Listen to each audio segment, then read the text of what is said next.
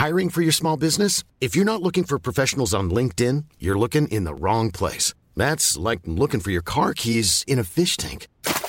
LinkedIn helps you hire professionals you can't find anywhere else, even those who aren't actively searching for a new job but might be open to the perfect role. In a given month, over 70% of LinkedIn users don't even visit other leading job sites. So start looking in the right place. With LinkedIn, you can hire professionals like a professional. Post your free job on linkedin.com slash people today.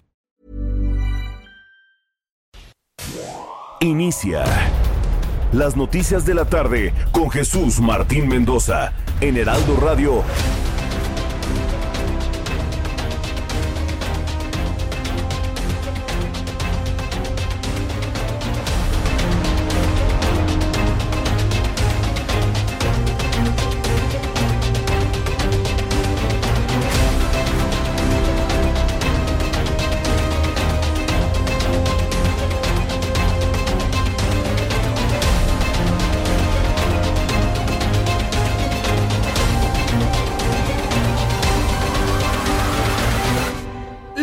tarde en punto, hora del centro de la República Mexicana. Bienvenidos, muy buenas tardes. Iniciamos el Heraldo Radio de este día martes 8 de febrero del año 2022.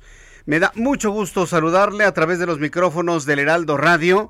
Súbale el volumen a su radio que le tengo la información más importante que ha ocurrido en México y el mundo hasta este momento.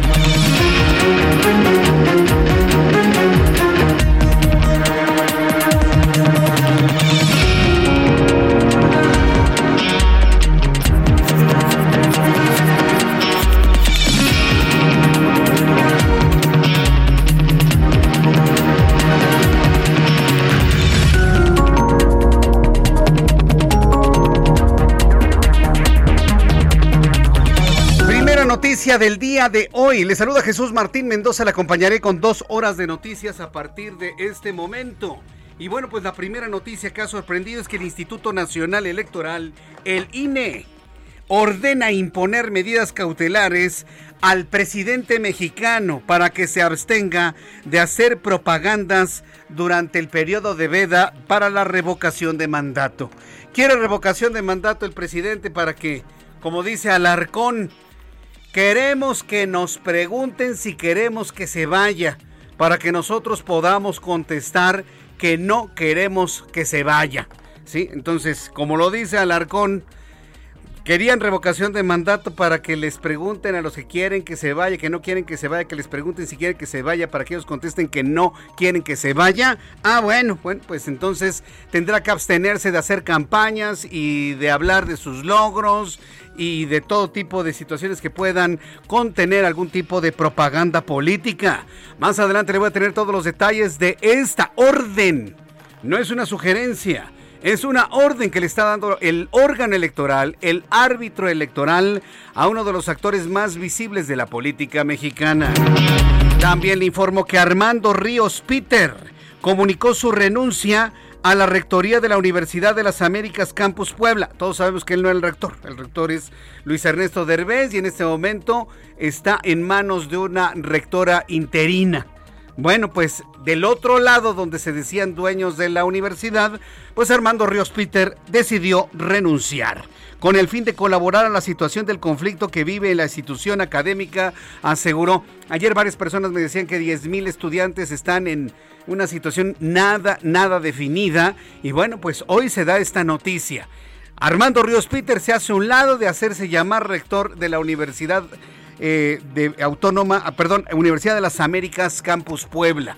Más adelante le voy a tener todos los detalles de lo que se informó y las razones de Ríos Peter. Otra información sorprendente, la Embajada de Estados Unidos en México criticó la reforma eléctrica que impulsa López Obrador al considerar que podría poner en desventaja a los consumidores. No que no, ya se lo explicaba ayer. Ken Salazar jamás dio el aval a la reforma de López Obrador, jamás. Hubo una mala interpretación, dolosa interpretación de los dichos de Ken Salazar, que lo único que buscaba era limar Pérez con el presidente mexicano dándole por su lado Lo único que buscó Ken Salazar era darle por su lado al presidente y mantener las cosas, mire, mano izquierda, como se dice, ¿no? Dándole mano izquierda. Sí, él tiene razón, se necesita una reforma eléctrica.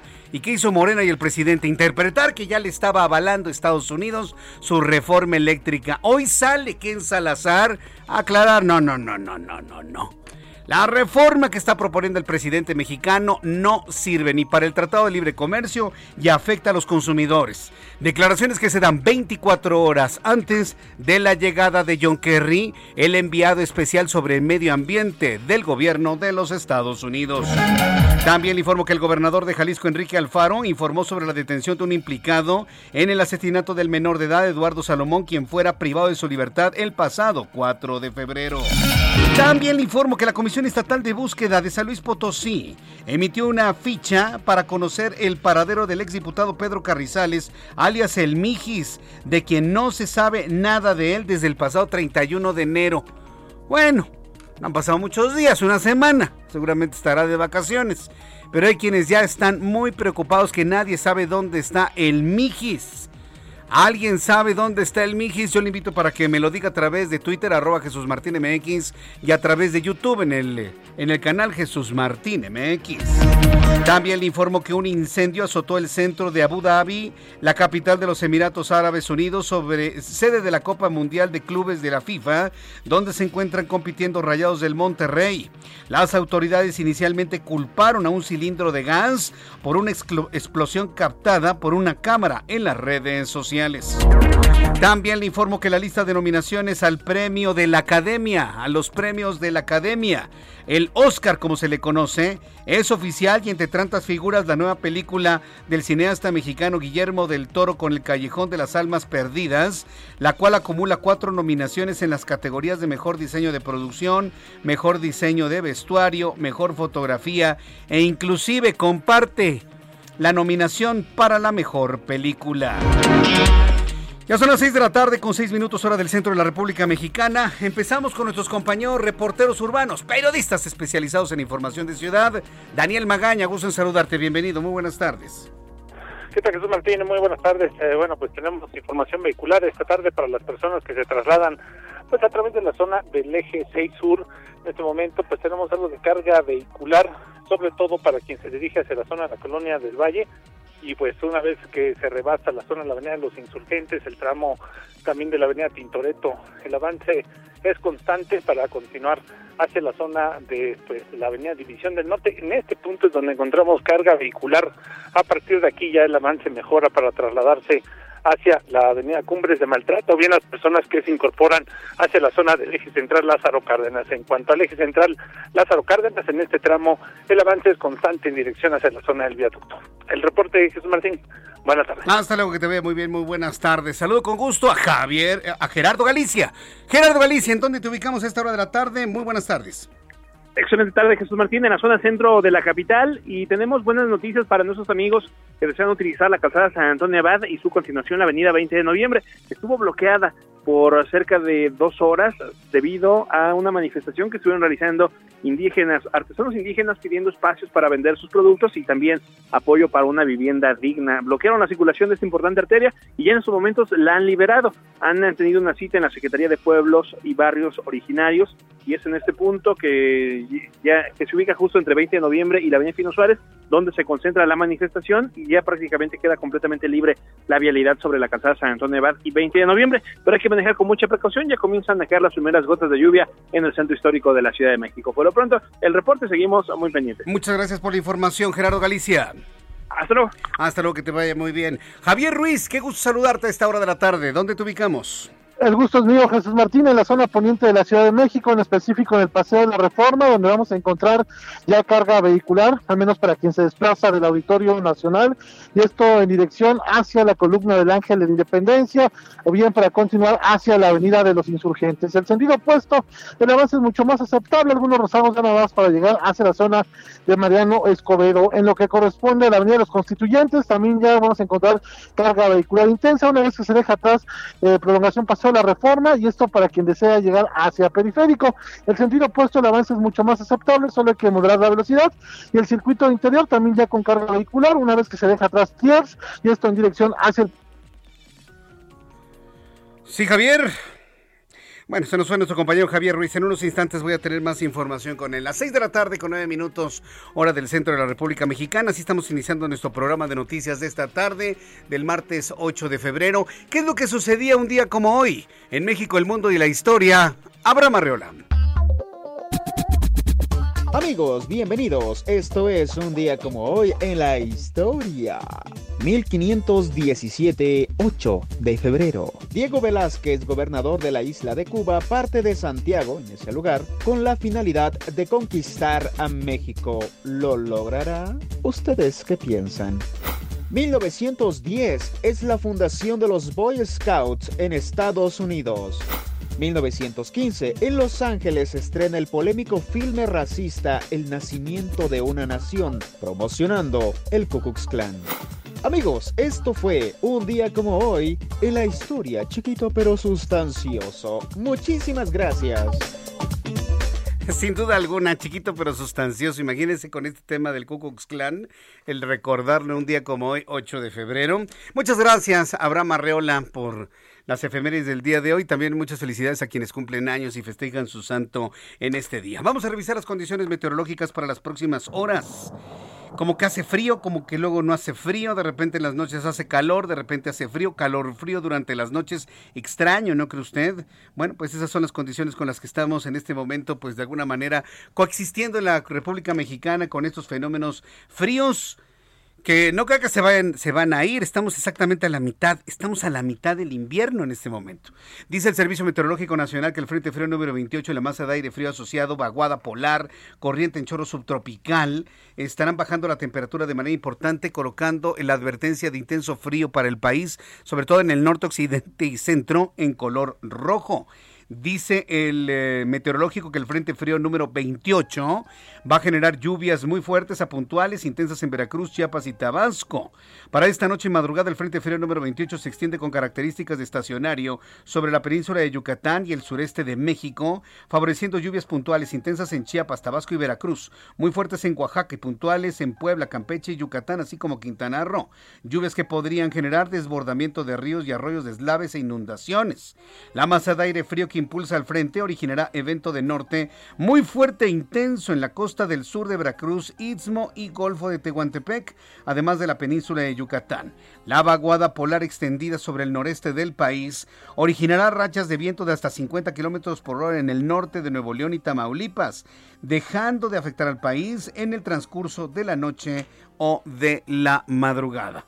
Para mañana, el sistema frontal número 28 se mantendrá como estacionario al oriente de la península de Yucatán, ocasionando lluvias e intervalos de chubascos en dichas regiones. Por su parte, la masa de aire frío asociado al frente modificará sus características térmicas, permitiendo un ascenso de las temperaturas vespertinas en la mayor parte del territorio nacional, manteniendo el ambiente frío a muy frío durante la mañana y noche con heladas matutinas.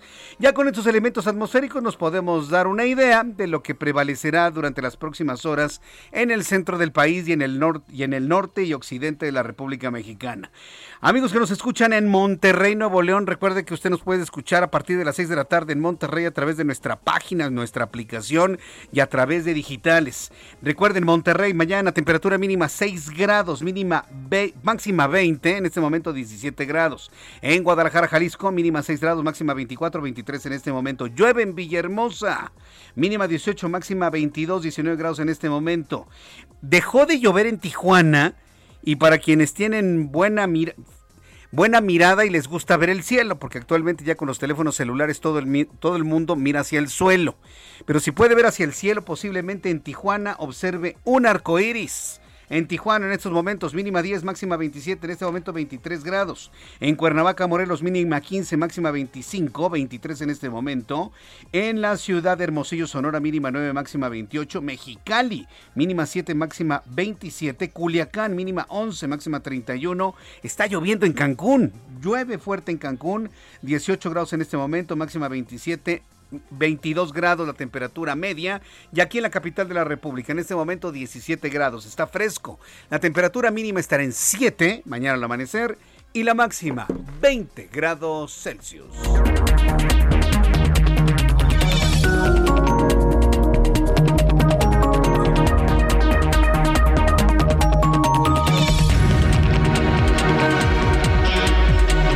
Ya son las 6 de la tarde con 14 minutos, hora del centro de la República Mexicana. Continuamos con toda la información en el Heraldo Radio. Les recuerdo que estamos en YouTube, hoy sí ya más estable en comparación de ayer, en el canal YouTube Jesús Martín MX, Jesús Martín, así todo junto, MX. Usted búsquelo así en YouTube y me encontrará y ahí podrá escuchar, ver las noticias y además participar en un chat en vivo. En las noticias del día de hoy, informarle que la Comisión de Quejas y Denuncias del INE, del Instituto Nacional Electoral, analiza aplicar medidas cautelares al presidente de México, Andrés Manuel López Obrador.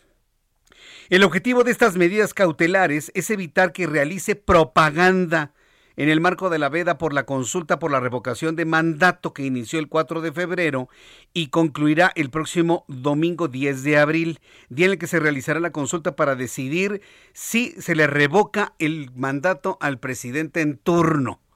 Entonces, a partir ya de este momento, nada de campañas, nada de propagandas, nada, nada, absolutamente nada. Con más detalles, Misael Zavala, reportero del Heraldo Media Group. Adelante, Misael, qué gusto saludarte, bienvenido, muy buenas tardes.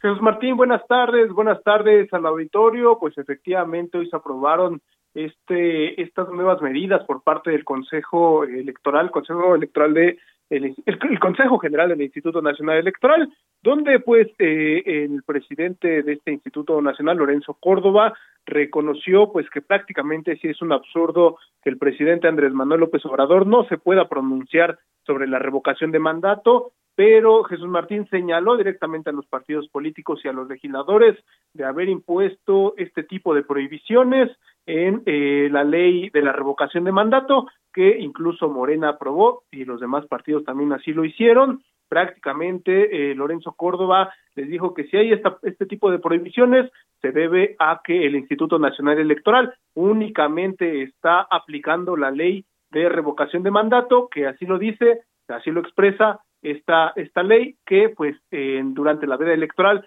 no debe de haber propaganda gubernamental por parte eh, del presidente Andrés Manuel López Obrador ni la administración pública federal. Antes Jesús Martín en un debate abierto con legisladores de Morena y también con dirigentes eh, nacionales de, Morena, cabe recordar que eh, Lorenzo Córdoba pues fue duramente criticado por Morena debido a que pues participó en algunas reuniones con el Partido Acción Nacional, ahora lo hace con el Instituto Político Morena para evitar que bueno haya un debate más a fondo sobre eh, pues las participaciones con la oposición, ahora acudió con Morena donde pues eh, dijo que eh, incluso eh, pues propuso en una virtual reforma electoral se modifique que la ley para que se quite esta prohibición a los actores y partidos políticos sobre pronunciarse en cuanto a las consultas populares, es decir, el mismo eh, consejero presidente del Instituto Nacional Electoral está promoviendo que se quite esta prohibición, pues dice que es un absurdo. Eh, también eh, en este foro al cual asistió la secretaria general de Morena, Citlali Hernández,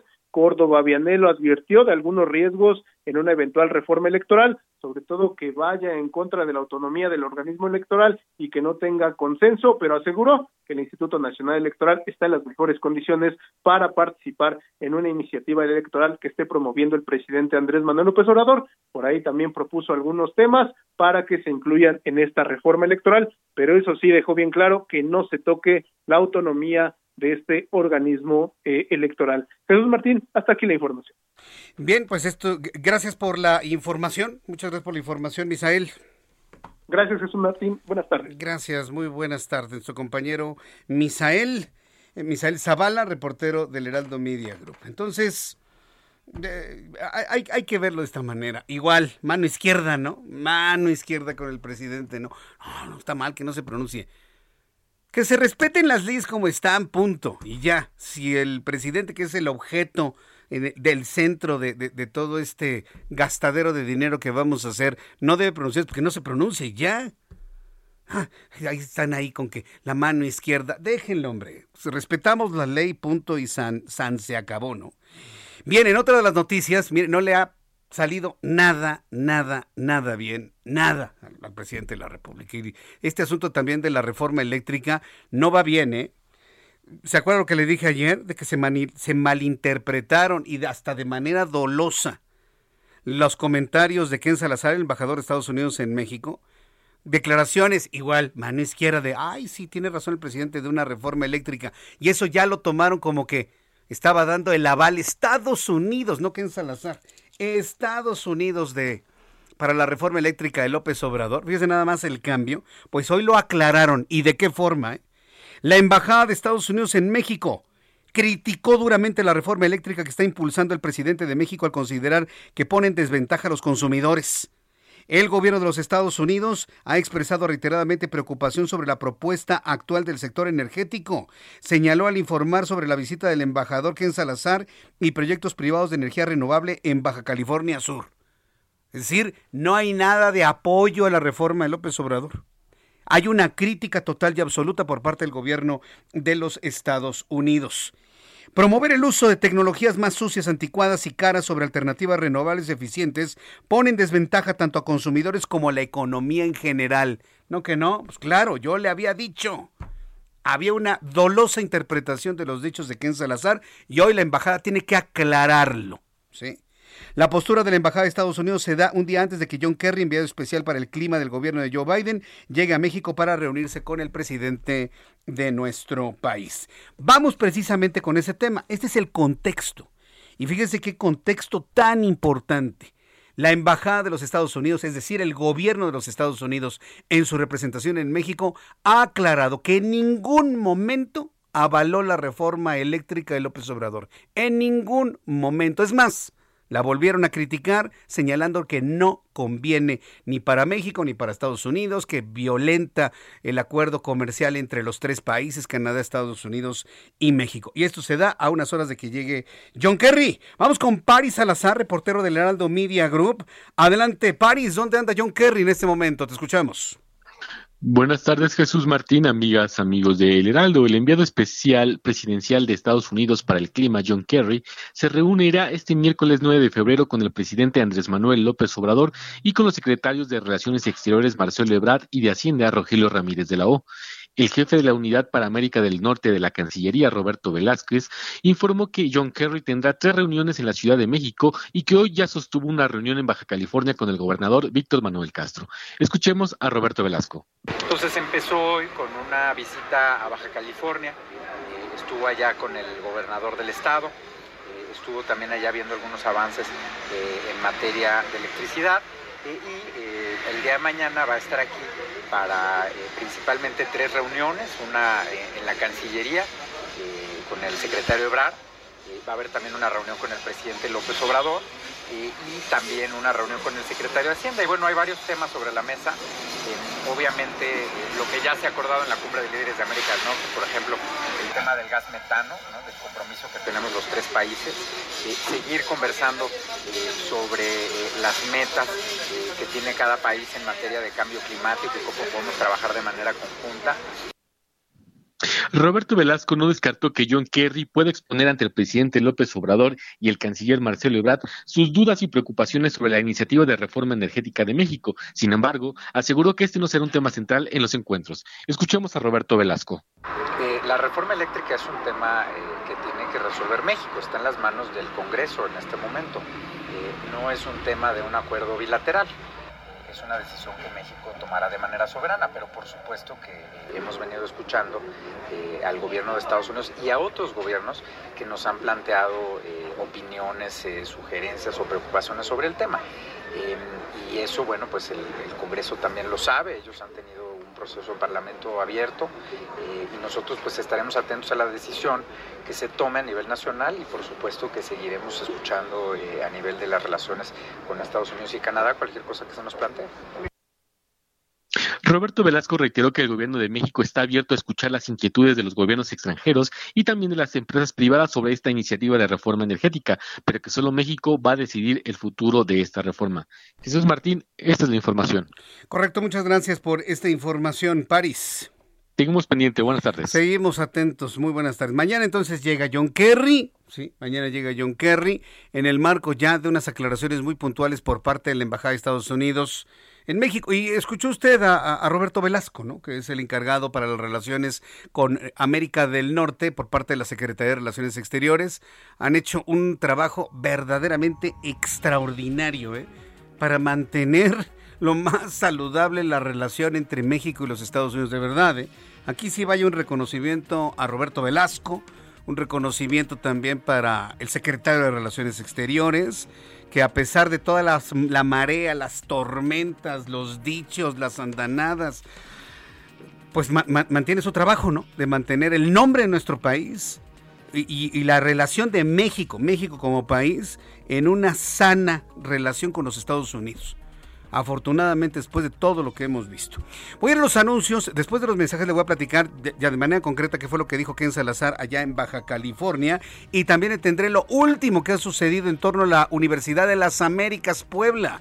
Mucha atención estudiantes de la Universidad de las Américas, les voy a tener lo último después de los mensajes aquí en el Heraldo Radio.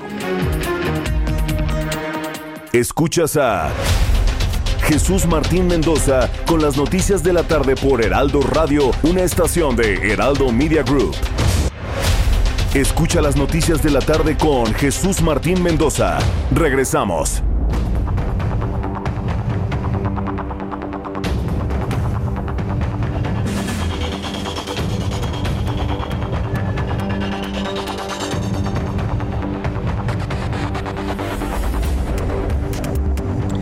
Son las 6 de la tarde con 30 minutos, las 18 horas con 30 minutos, hora del centro de la República Mexicana. Escucha usted el Heraldo Radio. Esto es el Heraldo Radio. Yo soy Jesús Martín Mendoza con toda la información aquí en el Heraldo. Quiero, eh, bueno, hacer dos, dos anuncios. El primero, invitarle a que escuche a mi compañero Javier Alatorre, ¿sí?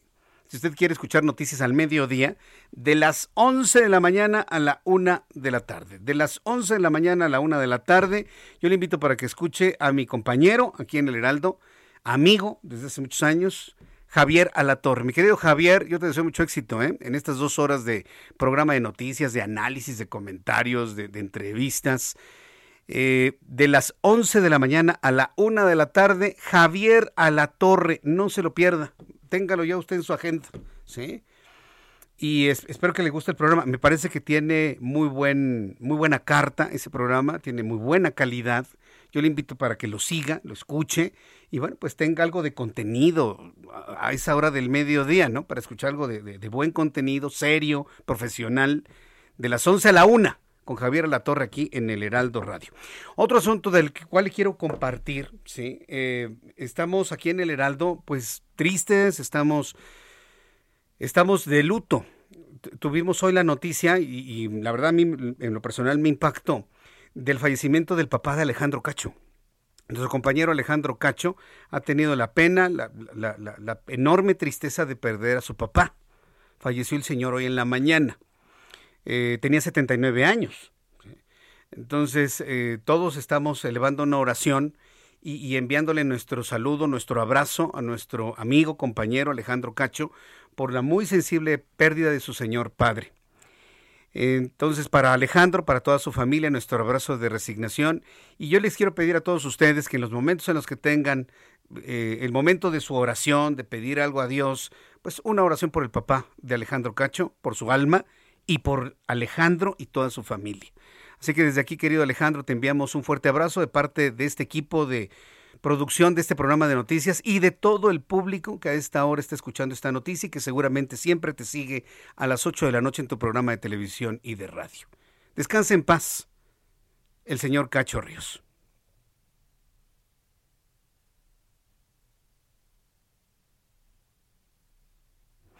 Ya son las 6 con 33, las 6 de la tarde con 33 minutos, hora del centro de la República Mexicana.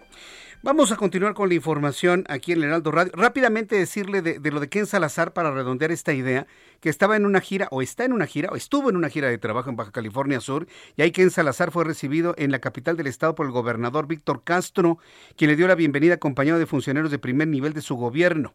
Proveniente de Coahuila, el embajador Ken Salazar dijo que uno de los principales motivos de su visita al Estado es apoyar la generación de energías renovables, las cuales beneficiarán directamente a la población ubicada en zonas alejadas de los centros urbanos. Dice, recorrimos la central termoeléctrica Punta Pirieta con el embajador de los Estados Unidos, Ken Salazar. Nuestros países están interesados en generar un porvenir más limpio, dijo el gobernador. Ken Salazar, el embajador de Estados Unidos, dijo que los esfuerzos ambientales de energía renovable son para México y Estados Unidos. Un gusto hablar al respecto con el gobernador Víctor Castro Cosío. Si a esto le sumamos esta comunicación que hay con la Embajada y el Gobierno de Estados Unidos, con la Cancillería mexicana, la Secretaría de Relaciones Exteriores, para allanar un acuerdo que nos lleve a México y Estados Unidos a dejar en desuso la gasolina en los próximos años. Bueno, pues esto ya nos habla precisamente de esta intensa colaboración que habrá con México, estoy seguro, a partir de 2024, en donde tenemos el compromiso de ya empezar a dejar en la obsolescencia la gasolina e impulsar autos eléctricos, impulsar energía solar, impulsar energía eólica, todo aquello que en este momento no está contemplado en el documento que está sobre la mesa. Interesante sin duda alguna todo este encuentro con los Estados Unidos. Mañana va a ser un día de pronóstico reservado. Bien, vamos con el tema de Puebla, ¿eh? vamos con los asuntos que están ocurriendo en el estado de Puebla, porque Armando Ríos Peter comunicó su renuncia a la rectoría de la Universidad de las Américas Puebla. Recuerda que hay dos grupos, ¿no? Los que son legalmente constituidos y reconocidos y quienes quieren de alguna manera tomar el control de la universidad. Bueno, de este grupo segundo, Armando Ríos Peter había sido nombrado rector de esta universidad y renunció. ¿Cuál es el objetivo de la renuncia? Dice que para colaborar en la situación del conflicto que vive la institución. Vamos con Claudia Espinosa, nuestra corresponsal en el estado de Puebla, quien nos tiene más detalles de las razones de Armando Ríos Peter, el jaguar, un saludo jaguar, para pues tomar esta decisión en beneficio, en beneficio de la institución y de los estudiantes. Adelante, Claudia, gusto en saludarte. Así es, Jesús Martín, te saludo con gusto a ti y a todos los amigos del Heraldo Media Group. Como lo mencionas, pues a través de redes sociales, Armando Ríos Peter anunció eh, pues que había presentado ya su renuncia al patronato eh, de la Universidad de las Américas con el objetivo de que pudiera regresar de inmediato a la normalidad el campus universitario. Señaló en este video que difundió a través de su red oficial de Twitter que el conflicto judicial seguirá seguramente, pero que con esta decisión, pues él también busca que se llegue de una vez a las aulas, ya que hay que recordar, hay eh, desde el fin de semana pasado pues un campamento afuera de la entrada principal de la UDLA de estudiantes que no han ingresado a pesar de que se abrieron las puertas porque están esperando que sea la rectora Cecilia Anaya quien esté al frente de estas operaciones. En ese sentido, pues eh, también resalta que la UDLA pasa por un momento complicado de litigios. Esto es parte de lo que comentó Armando Ríos. El conflicto judicial seguirá seguramente, pero hoy podemos lograr que la comunidad regrese a las aulas una vez que hemos avanzado con la resolución del Poder Judicial, debemos tomar decisiones que pongan por encima la aula. He decidido presentar mi renuncia al patronato legalmente reconocido por el Poder Judicial para que no haya más pretextos y se regrese de inmediato a la normalidad que tanto hemos anhelado. Como ya escuchamos, pues él señala que a través de esta decisión se espera que puedan regresar las actividades educativas y esenciales bajo las medidas propias de la pandemia de COVID-19 y además, pues recalcó que se dio cuenta que se trata de un conflicto que podría llevar años, por lo que pues ha decidido eh, renunciar a este cargo al frente de la rectoría de la UDLA. Es la información que se tiene hasta el momento. Estamos en espera de pues más avances, pero eh, déjame comentarte que por el momento los estudiantes aún permanecen afuera en este campamento y estamos eh, pues esperando que finalmente pudieran ya estar regresando a las aulas dentro del campus universitario. Es la información que te tengo desde Puebla. Muchas gracias por la información, Claudia. Muy buena tarde. Hasta luego, muy buenas tardes. Claudia Espinosa, con esta información desde el estado de Puebla. Pues sabe qué, yo sí le quiero reconocer este espíritu a nuestro querido amigo Armando Ríos Peter, porque independientemente de que en este asunto de la Universidad de las Américas, Campus Puebla, no estábamos de acuerdo, yo en lo personal no estaba de acuerdo, inclusive hasta me daba la impresión de que lo estaban usando. Eh, a mí me da un mucho gusto que haya puesto por encima de cualquier tipo de interés, subrayo, cualquier tipo de interés, eh, el beneficio de los estudiantes, de la institución estudiantes, institución, planta magisterial, que le haya puesto por encima Armando Ríos Peter. Eso nos habla del buen político que es. Porque un político tiene que velar por el beneficio de la gente. Entonces, bien, bien, bien. Yo, yo es más, a ver si tengo la oportunidad de platicar con él mañana, pasado mañana, con Armando Ríos Peter, para personalmente expresarle pues este gusto. No es común, ¿eh? Ver que un político se entregue al interés de las personas. Y él lo mismo lo dijo, ¿eh? Es por el interés de la institución, por el interés de los estudiantes. Quiero con esto abonar a una solución del problema. Vaya. Vaya, vaya, vaya. Hay que observarlo de cerca, ¿eh? Al jaguar sin duda alguna. Porque le digo, una decisión así, que entiendo que fue de él, nada más de él, pues no es algo que se informe todos los días, ¿eh? se lo puedo asegurar. Bien, cuando son las 6 de la tarde con 39 minutos, hora del centro de la República Mexicana, hay, otro, hay un asunto muy bueno en cuanto a la preservación de la salud en las entidades de la República Mexicana. Eh, y sobre todo si estamos hablando de COVID-19, estamos hablando de la variante Omicron, la Delta que todavía anda por ahí, la BA.2 que ya empieza a dar lata por ahí también, inclusive ya hasta salió una lista de los de la sintomatología de BA.2, que es una que es un subtipo de Omicron, no es una nueva variante, es un subtipo por el momento, en donde uno de sus principales eh, síntomas un dolor de garganta no afonía, como sucedió con Omicron. Dolor y ardor de garganta, dolor de huesos, vómito y diarrea, dolor de estómago. Para que vea usted cómo son los, los cambios de, de la sintomatología.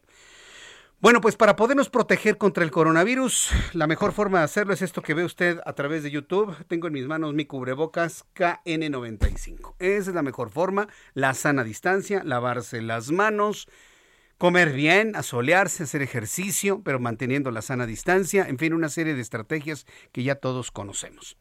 El Pleno de la Suprema Corte de Justicia de la Nación validó que las autoridades sanitarias de cada uno de los estados, escuche usted esto, puedan ordenar el uso obligatorio del cubrebocas a los ciudadanos como medida de prevención de contagio de COVID-19.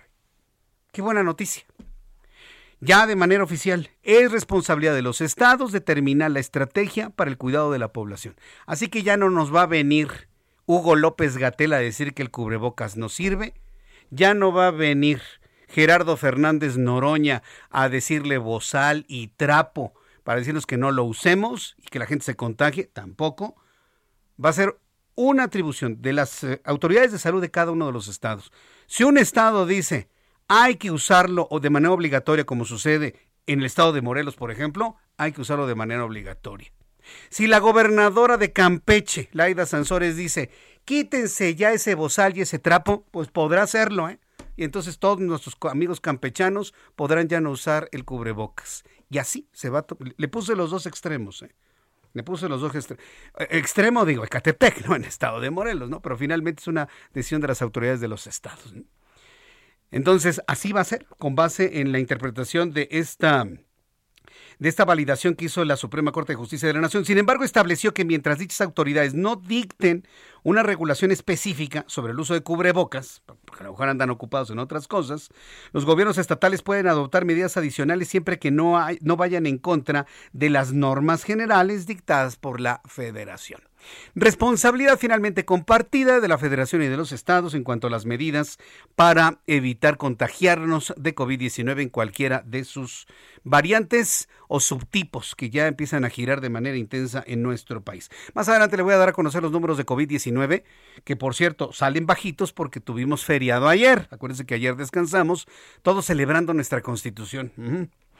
Mientras tanto, Delfina Gómez Álvarez, la maestra Delfina Gómez, titular de la Secretaría de Educación Pública, comunicó un incremento de 2.016.509 alumnos que asisten a clases presenciales, por lo que se pasó de 15.611.492 estudiantes a 17.628.000 alumnos que tienen clases en los planteles académicos, por lo que agradeció el apoyo a madres y padres de familia para permitir el regreso a clases presenciales y, hacer este avance, lo que dijo la maestra Delfina Gómez. Le voy a decir una cosa, si usted no ha llevado a sus hijos a clases presenciales, es todo un reto, ¿eh? es volver a cambiar a un esquema que habíamos olvidado los padres de familia hace dos años. Se lo platico porque hoy Ian y Eva regresaron a clases presenciales en sus escuelas. Ah, qué impactante les resultó, ¿eh? pero al mismo tiempo pues le resultó fantástico. Volver a ver a sus amigos, aunque no podían abrazar si mantenían la sana distancia, pues volver a estar juntos en un aula con el suficiente espacio, suficientemente ventilados, pero finalmente ya en otro, en otro ámbito de las escuelas. Así que para quienes están regresando de manera presencial, pues les deseamos que les vaya bien. Cuídense mucho, no dejen de utilizar el cubrebocas. En el momento del descanso, del lunch, del, del recreo, lavarse las manos y de esta manera mantener la sana distancia y mantenerse cuidados de contagiarse de COVID-19. Bueno, son las 6 de la tarde con 44 minutos hora del centro de la República Mexicana. En el corte comercial le platicaba a usted sobre el tema del, del diputado Pedro César Carrizales, el Mijis. Le dicen el Mijis, todos lo conocemos, ¿no? Un hombre que ha estado muy preocupado por los derechos humanos, tiene un activismo, es, es un hombre popular finalmente. Oigan, pues nadie sabe dónde está el Mijis. Nadie sabe dónde está. Tal vez de, manera así como que coloquial, a lo mejor anda, anda de paseo, anda de fiesta. Pero mientras más acumulen los días, empieza evidentemente una preocupación para saber en dónde se encuentra el exdiputado federal Pedro César Carrizales Becerra, mejor conocido como el Mijis. Lo está buscando sus amigos y su familia desde el 31 de enero y no saben dónde está sin éxito alguno, por lo que la Comisión Estatal de Búsqueda de San Luis Potosí ha emitido ya una ficha para alertar a quienes puedan aportar detalles sobre el paradero. Sí, hoy 8 de febrero le estoy informando a usted que el Mijis está desaparecido. Vamos a entrar en comunicación con José Alemán, es nuestro corresponsal en San Luis Potosí. Adelante, José. Gusto en saludarte. Buenas tardes. Buenas tardes, Jesús Martín. Efectivamente, la Comisión Estatal de Búsqueda de Personas de San Luis Potosí emitió una ficha de búsqueda para dar con el paradero del ex diputado local Pedro César El Mijis Carrizales Becerra, quien se encuentra desaparecido desde, como bien dices, desde el 31 de enero. De acuerdo a la ficha emitida, el dirigente de pandillas y defensor de derechos humanos, Potosino, fue visto por última vez en el Hotel Las Fuentes, en Saltillo, Coahuila, y se dirigía a la ciudad de Monterrey, en el estado de Nuevo León, a bordo de una camioneta roja sin placas, con un permiso de circulación expedido por un municipio de acá que se llama Cerro de San Pedro. Eh, Jesús Martín, platicamos con fuentes cercanas al Mijis y ellos tuvieron contacto con Miriam, la pareja sentimental del ex legislador local, quien se negó a dar mayor información, pues dijo teme por su seguridad. En tanto, la Fiscalía General del Estado, que también fue consultada por un servidor, eh, confirmaron ahí que no hay denuncias de su desaparición ni de algún delito que se tenga que perseguir, Jesús Martín. Hay que recordar que el 31 de octubre, Mijis Carrizales también desapareció por un espacio de 12 horas, luego que intentaba protestar por la presencia del cantante de música regional Lalo Mora en tierras potosinas. Durante su reaparición posterior, el exdiputado refirió que había sido rescatado por la Guardia Nacional en el municipio de Zaragoza, también en San Luis Potosí, donde dijo había sido torturado por sujetos desconocidos. Jesús Martín, estamos a la espera de más información por parte de las autoridades para ver si dan con el paradero del Mijis y que ojalá así sea, esté en buen estado de salud. es la información que te tengo desde la capital. Hay un asunto que no nos cuadra, eh, José Alemán, porque una cosa es desaparecerse 12 horas, una cosa es desaparecerse 24 horas, un día completo. Yo he sabido de gente que se ha desaparecido dos días, que argumentan un secuestro, pero en realidad se fueron, vamos a decirlo, de fiesta, ya cada quien que interprete la situación.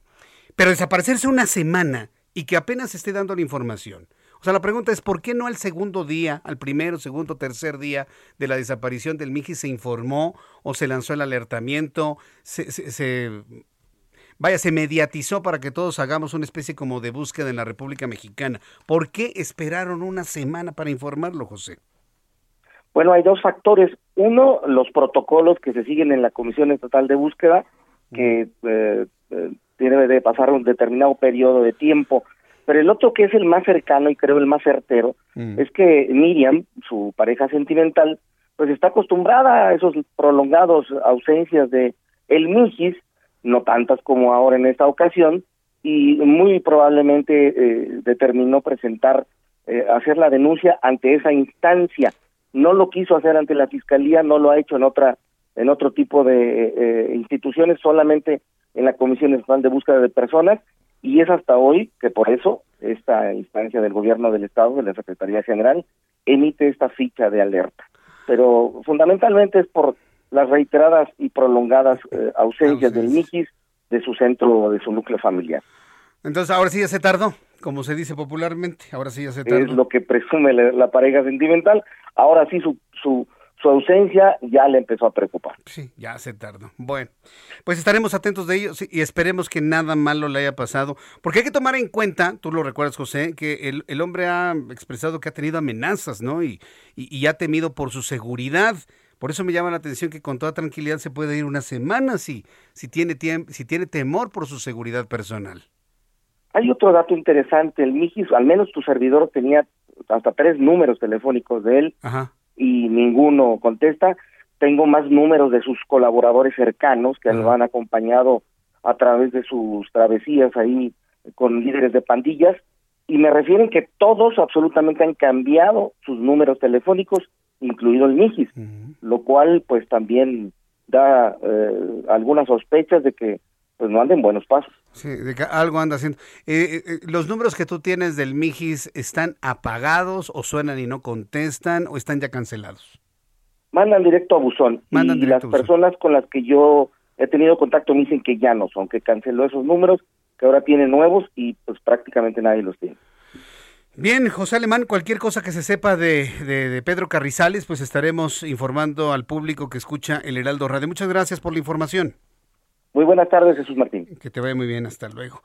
Qué misterioso esto, ¿eh? Yo, pienso que sí, tenemos la tendencia de decir, ay, anda de parranda, pero no, no, no, yo creo que ya ocho días, ya ocho días ya es como para que estemos con una alerta importante sobre dónde está un hombre importante, o sea, porque Pedro Carrizales, queramos o no, se convirtió en un hombre eh, importante en la escena pública, en la escena política, fue diputado, en la escena mediática, pues imagínense, emanado de, de, pandillas, se convirtió en un defensor precisamente de las pandillas, pero al mismo tiempo defensor de los derechos humanos. Muchos de sus comentarios, entrevistas, señalamientos, vaya, hasta iniciativas resultaron incómodas para más de una persona. Entonces, el, el hecho que desaparezca no es de que, ah, ya aparecerá, no, yo creo que usted y yo debemos estar muy, muy, muy atentos y sí, extenderlo como una persona desaparecida e informárselo el día de hoy. El, el exdiputado Pedro Carrizales, conocido como el Mijis, está desaparecido. Si alguien sabe dónde se encuentra, si alguna persona tiene datos de dónde se ubica Pedro Carrizales, es importante dar la información al 911. Es muy importante para que de esta manera se tengan datos y se pueda dar con su paradero. Las 6 de la tarde con 51 minutos, hora del centro de la República Mexicana, le informo que un tribunal federal ordenó reponer el procedimiento en el juicio de amparo que promovió Tomás José Ruiz González, exsecretario de Finanzas de Veracruz, para que se cite a comparecer como tercer interesado a Antonio Tarek Abdalá, testigo colaborador de la Fiscalía General de la República. Tarek Al-Abdalá fue tesorero de la Secretaría de Finanzas y Planeación de ese estado y goza de un criterio de oportunidad por haber aportado información para la detención y sentencia de Javier Duarte, ex gobernador de Veracruz. También aportó información sobre Karime Macías, ex, ex esposa del mandatario estatal, entre otros asuntos. Entonces, bueno, pues esto es lo que trasciende sobre el caso de Javier Duarte, para que usted lo tome en cuenta.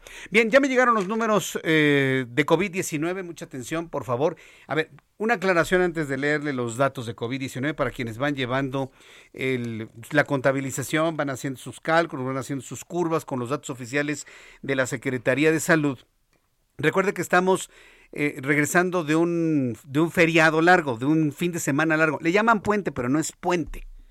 Es fin de semana largo. ¿Qué es un puente? Pues un día inhábil, haga de cuenta un martes, donde el lunes es hábil, pero el martes no, entonces eso se llama puente, donde se descansa automáticamente un día hábil porque el siguiente día es inhábil. O sea, descansar sábado, domingo, nos brincamos en puente el lunes hasta el martes y regresar el miércoles. Eso es un puente. Un fin de semana largo es cuando tenemos pegado al sábado y el domingo, el viernes o el lunes. Bueno, como estamos regresando del fin de semana largo, pues los, el flujo de datos es muy pobre en la Secretaría de Salud. Por lo tanto, hoy martes tenemos datos como si fuese lunes, para que usted me lo entienda. Según la Secretaría de Salud, en las últimas 24 horas se han reportado el contagio de 6.343 mexicanos más para dar un total de 5.167.110 de manera acumulada en todos estos dos años de pandemia. 132 personas se reportan como fallecidas para dar un total de 309.884 personas fallecidas al día de hoy. Va bajando el índice de letalidad debido a la diferencia muy importante entre fallecidos y contagiados a 5.99 ciento que sigue siendo, sigue y lo seguirá siendo hasta 4 y 3.99, para que no se vayan haciendo la idea. 5.99%, o sea, 6% sigue siendo el, uno de los índices de letalidad más altos de todo el planeta de COVID-19. Así que pues mañana tendremos ya una idea mucho más clara de lo que sucede con los números de COVID el día de mañana, que seguramente va a rebasar nuevamente los 40 mil contagiados. Voy a los anuncios. Al regreso de los, de los mensajes tendré comunicación con Adriana Luna, nuestra corresponsal en Jalisco. Y ella nos va a informar sobre la detención de una persona del caso del adolescente Eduardo Salomón. Este, este, muchacho que apareció, que apareció fallecido. También le informaré que la Suprema Corte de Justicia de la Nación revisará si se puede revertir prisión preventiva oficiosa después de dos años. Y esto imagínense todos los efectos que tendrá hacia alguna persona que le convenga. También voy a platicar con Isabel Miranda de Gualas, presidenta de Alto al Secuestro. Y bueno, pues vamos a hablar de organizaciones civiles que le piden a la Suprema Corte de Justicia de la Nación analizar la medida de prisión preventiva. Voy a los anuncios, regreso con un resumen y lo más importante, números de COVID, mucho más, aquí en el Heraldo Radio. Escuchas a... Jesús Martín Mendoza con las noticias de la tarde por Heraldo Radio, una estación de Heraldo Media Group. Escucha las noticias de la tarde con Jesús Martín Mendoza. Regresamos.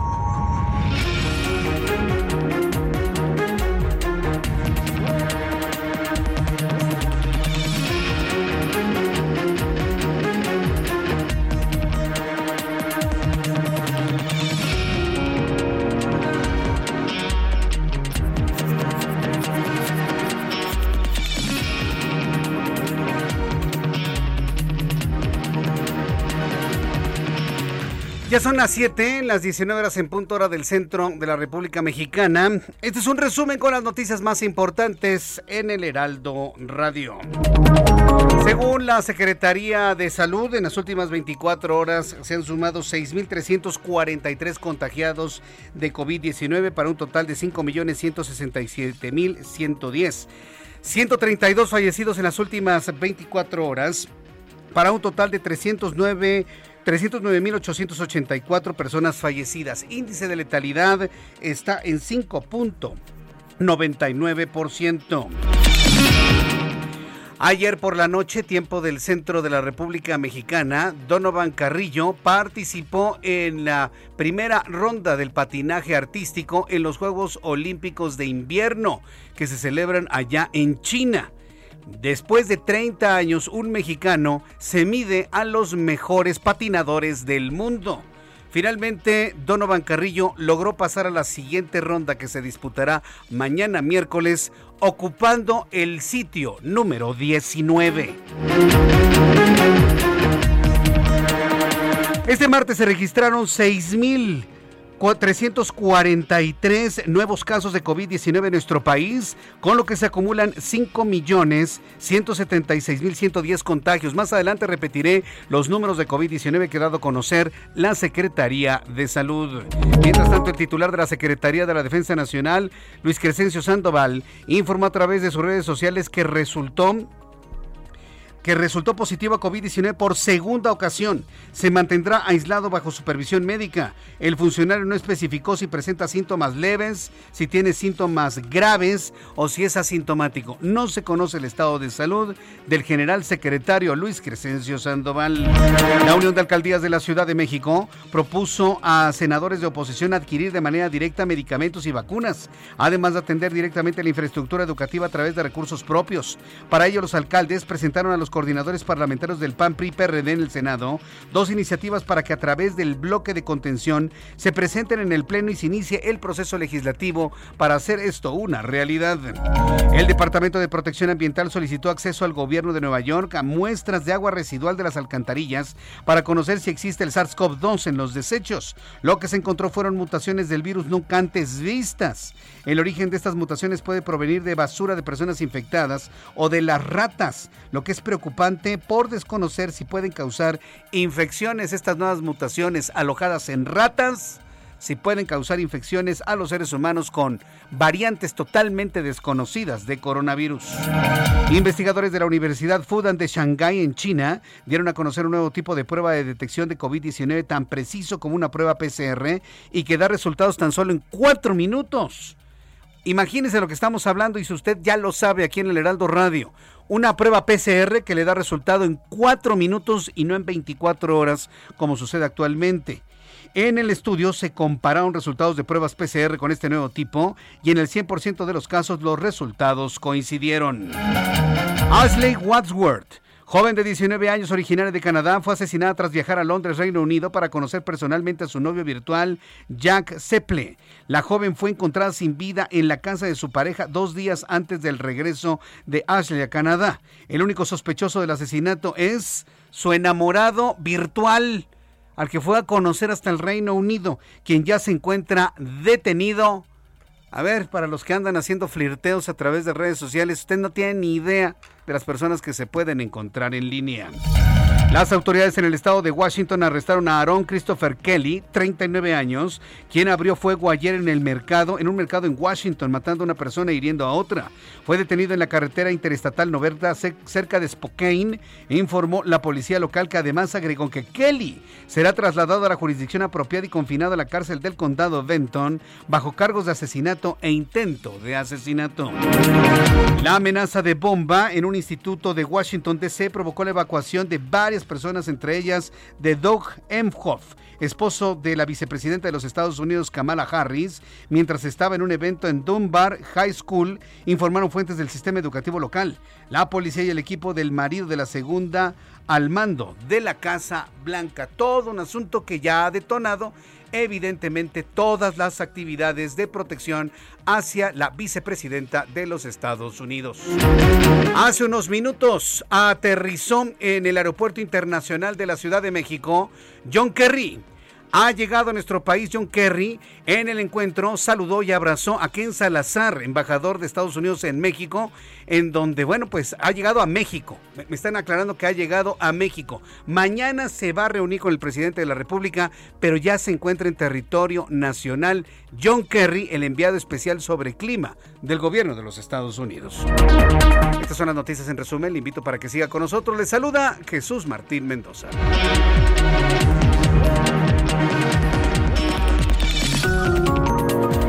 Ya son las 7 con 6, 19 horas con 6 minutos hora del centro de la República Mexicana. Escucha usted el Heraldo Radio, yo soy Jesús Martín Mendoza y le agradezco el que nos sintonice y nos escuche a esta hora de la tarde. Vamos con nuestro compañero Javier Ruiz, quien nos tiene información del Valle de México. Adelante Javier, ¿en dónde te ubicas?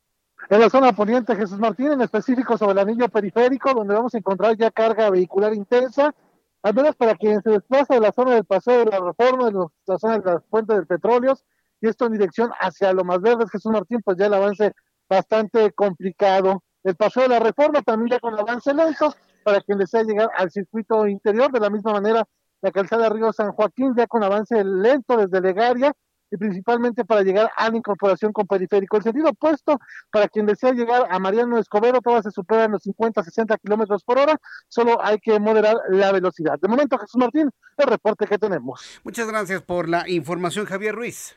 Estamos atentos, buenas tardes. Hasta luego, muy buenas tardes. Vamos con Daniel Magaña en otro punto del Valle de México. Adelante, Daniel.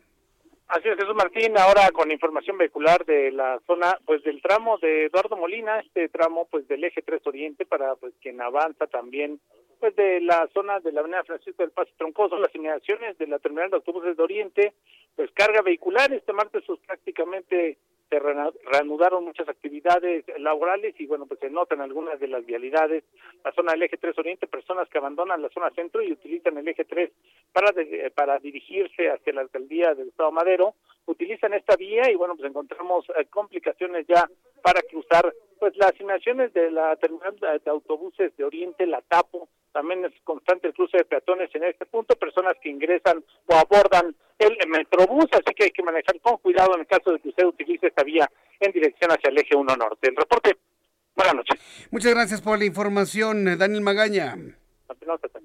Gerardo Galicia. Adelante, Gerardo, ¿en dónde te ubicamos? Buenas tardes.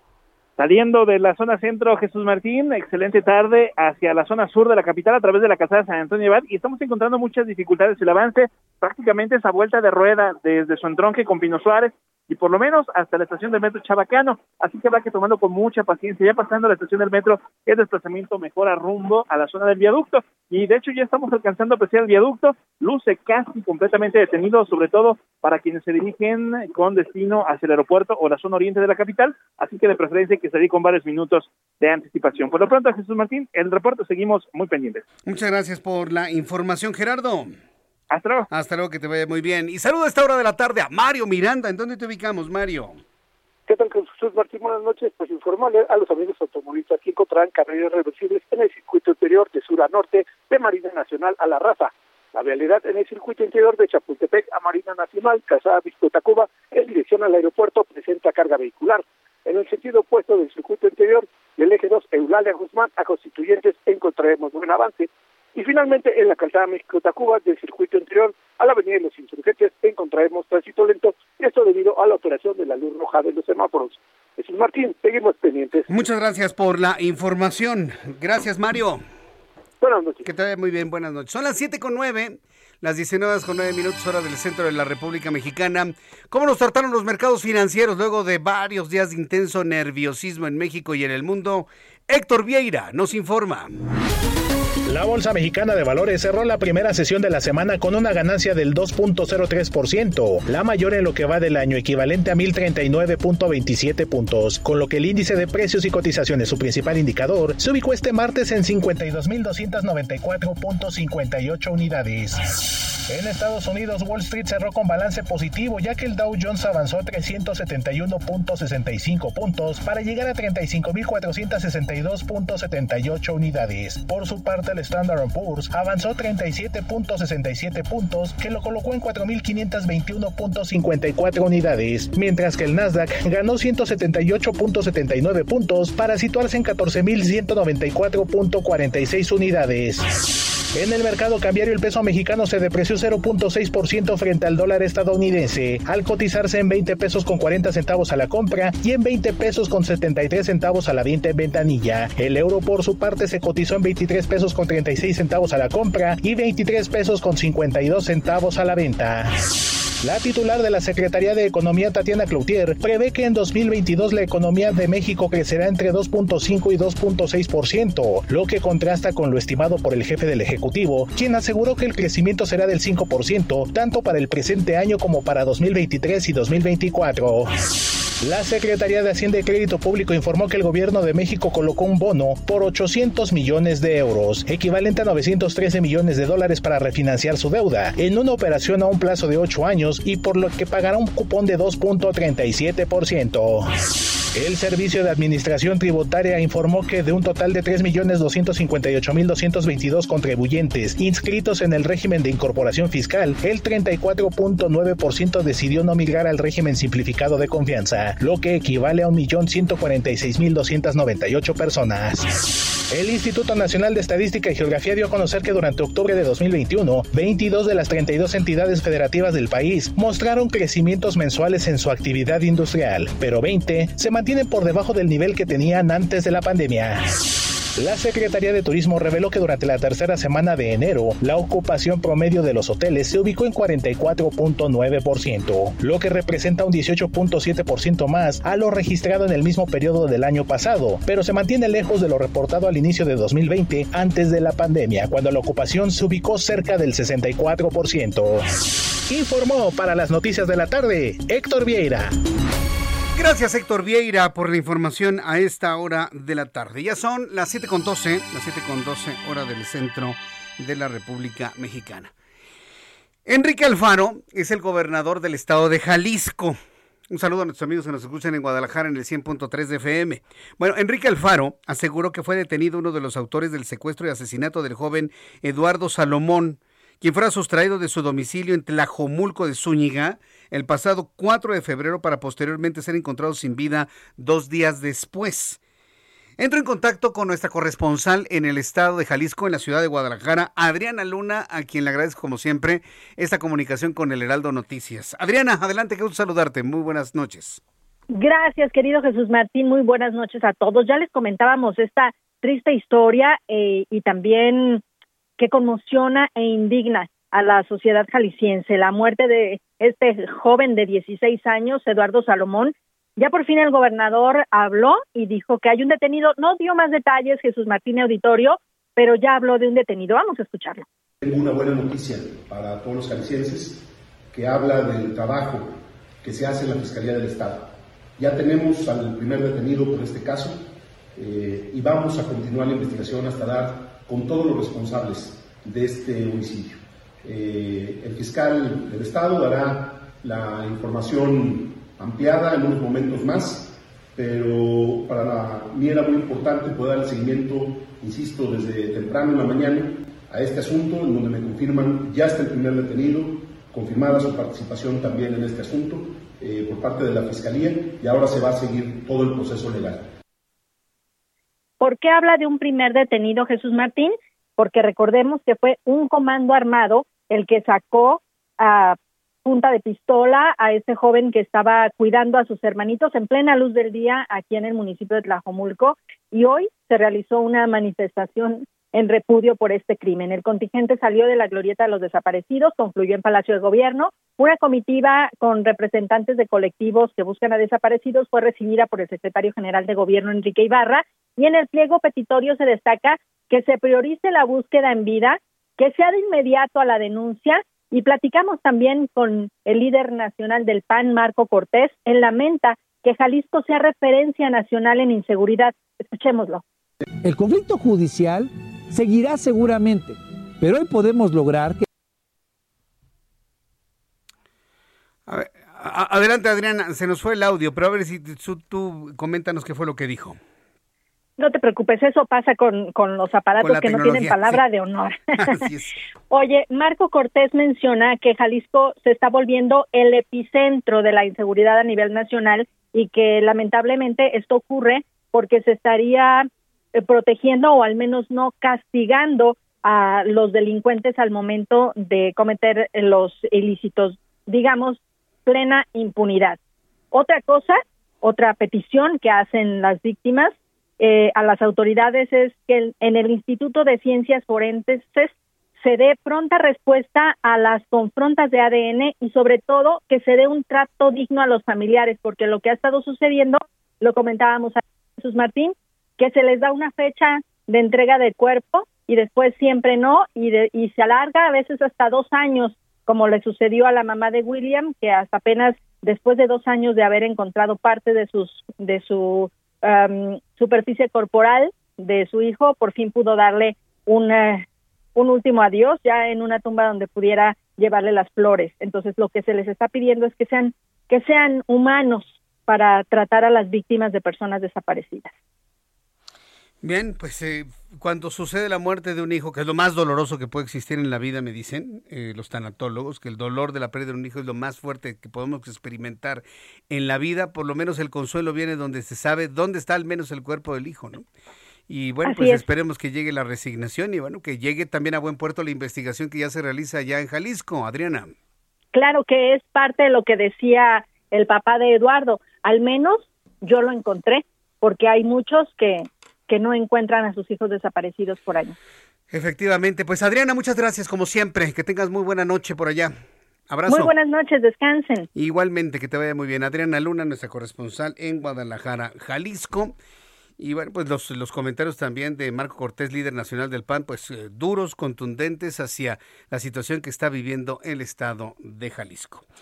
Bien, en otra información quiero compartirle eh, que, bueno, una vez que ya le hemos dado a conocer esto allá en el estado de Jalisco, en unos instantes platicaré con José García, que es nuestro corresponsal en el estado de Hidalgo, porque allá pobladores de Tula, ¿sí? Pobladores de, Tula Hidalgo, eh, exigen inclusión para un proyecto preventivo de inundaciones ya están preocupados, ya empieza a llover, de hecho me están diciendo que en los alrededores del Valle de México se están registrando algunas lluvias, parece que estando en febrero, como le llamábamos hace muchos años, febrero loco y marzo otro poco, pues empieza a darse algún tipo de lluvias. Y esto nos indica, si tomamos en cuenta cómo aparecieron lluvias en, el, en, enero y si nos sometemos a los usos y costumbres y al, y al conocimiento ancestral y las cabañuelas y todo ese asunto, bueno, pues 2022 promete en su época de lluvia ser uno de los años más lluviosos que, podamos recordar. Y desde ahora se lo digo, ¿eh? el próximo 15 de mayo inicia el, eh, el tiempo de huracanes o de ciclones tropicales, el 15 de mayo para el Pacífico, el 1 de junio para el Atlántico. Y bueno, pues ahí estaríamos evidentemente, pues... Eh, atendiendo todas estas inquietudes que hay en el estado de Hidalgo y otras partes de la República Mexicana, por supuesto. Regresando al tema que nos ocupa eh, en el estado de, Jalisco, con el secuestro y el asesinato de, de este joven y la triste historia que Adriana Luna nos compartió. ¿Qué es lo que está sucediendo finalmente con, con la realidad del secuestro. Y sobre todo si esto, si la prisión preventiva, por ejemplo, puede ser una buena herramienta ¿sí? para poder disuadir este tipo de delitos. Tengo en la línea telefónica a Isabel Miranda de Gualas, presidenta de la asociación Alto al Secuestro. Isabel Miranda, qué gusto saludarla, bienvenida, buenas noches. El gusto es mío, Jesús Martín. Buenas noches a usted y a todo su auditorio. Muchas gracias. Hay organizaciones civiles que le están pidiendo a la Suprema Corte de Justicia de la Nación que se analice esto de las medidas de prisión preventiva. ¿Cómo lo ve usted, Isabel Miranda de Gualas, a los ojos de alto al secuestro? Gracias. Pues mire, me parece que efectivamente hay que hacer una revisión de las medidas cautelares, que quiere decir que detienen a las personas y las ponen en prisión este por cargos de delitos que hayan cometido. A nosotros lo que nos preocupa muchísimo es que en el tema de, delitos graves como es delincuencia organizada, secuestro, trata de personas y este tipo de delitos, bueno, pues les quieran abrir la puerta y que ya no se ha valorado la peligrosidad que representa para la sociedad o, los, o las conductas ilícitas en las que hayan incurrido con anterioridad. Eso nos preocupa sobremanera en un país en el que hay tanta violencia, en el que hay tanta inseguridad y en el que, por ejemplo, de más de 20 millones de delitos que tuvimos en el 2020, solamente llegó a una sentencia condenatoria el 0.0, o sea, 0.01% fue lo, lo que tuvo sentencia condenatoria. Esto nos habla de que México vivimos en una gran impunidad cuando este, alguna persona comete algún ilícito. Entonces, lo que nosotros le pedimos concretamente a la Suprema Corte de Justicia es que se siga valorando precisamente los delitos graves, que sigan en prisión preventiva y no al, por el hecho de cumplir dos años de verlos puesto a disposición de un juez, pues quieran sacarlos en automático, porque como está la pandemia, que se alargan los juicios o que ellos mismos, los propios procesados en aras de su defensa adecuada, alargan los juicios y después quieren pedir salir, pues bueno, me parece una gran contradicción.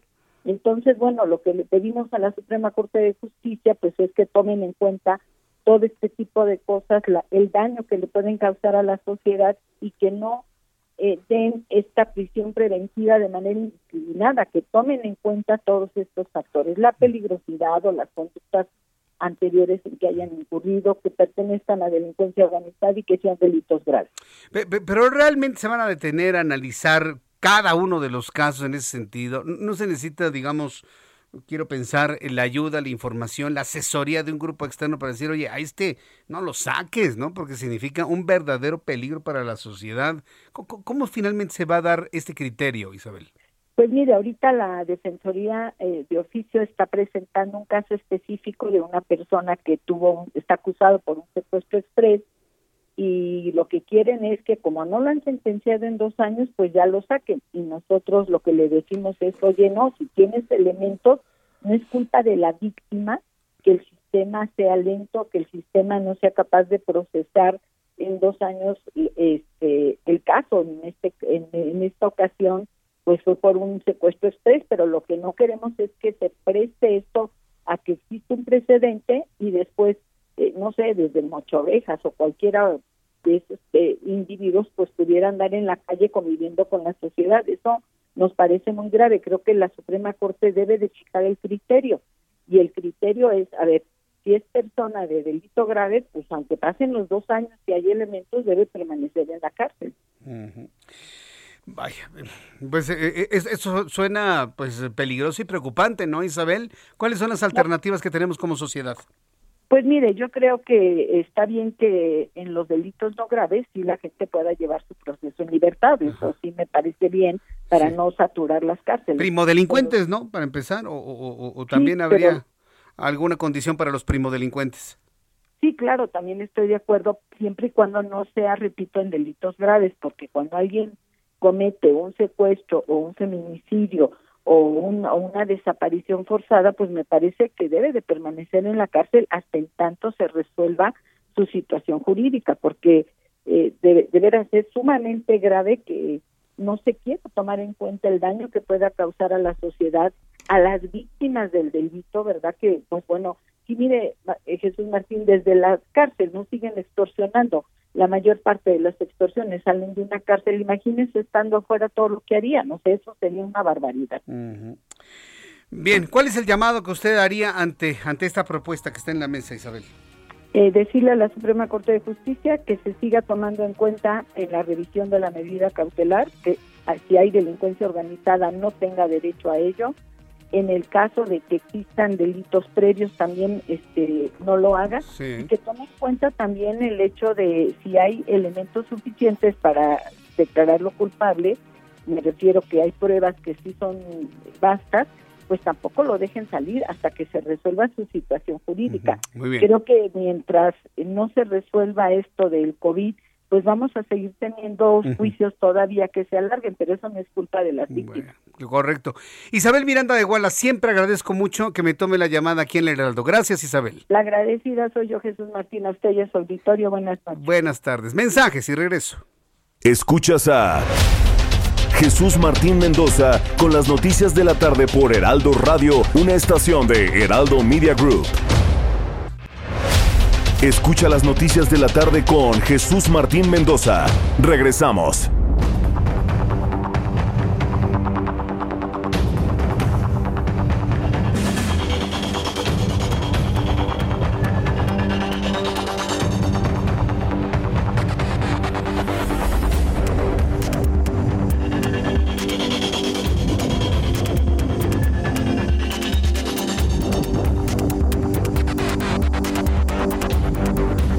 Son las siete y media, las 19 horas con 30 minutos, hora del centro de la República Mexicana. Gracias por sus comentarios, gracias por sus mensajes. Me escribe Fernanda, arroba Novia a través de Twitter, arroba Jesús Martín MX. Muchas gracias por tus saludos.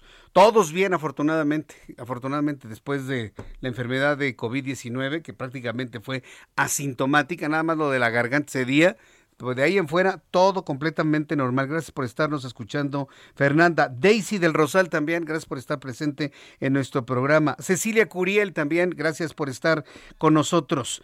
Eh, le envío un saludo a Camila Martínez, Alejandro de la Luz, a María José Valdés. Muchísimas gracias por estar con nosotros. Marlon Cárdenas, Héctor Casildo, Carla Guzmán, Roberto Uriel. Sí, está, está tremendo. Es que le compartí a través de Twitter, hay unos datos de cómo luce los, los números, por cierto, bastante rojos, del famoso Banco del Bienestar. Y bueno, pues evidentemente hay preocupación de cómo se están moviendo esos números del Banco del Bienestar. Vaya Arboledas, muchas gracias. No te andes peleando, por favor. Este, Alfredo Ortega, gracias también por tu comentario. Princesa despeinada. Dice, ahora va a enfrentarse con la Comisión Nacional Bancaria y de Valores y va a decir que son millonarios, conservadores, fifís, neoliberales, corruptos, beneficiarios del Fobaproa. no des ideas, princesa despeinada, que me escribe a través de Twitter.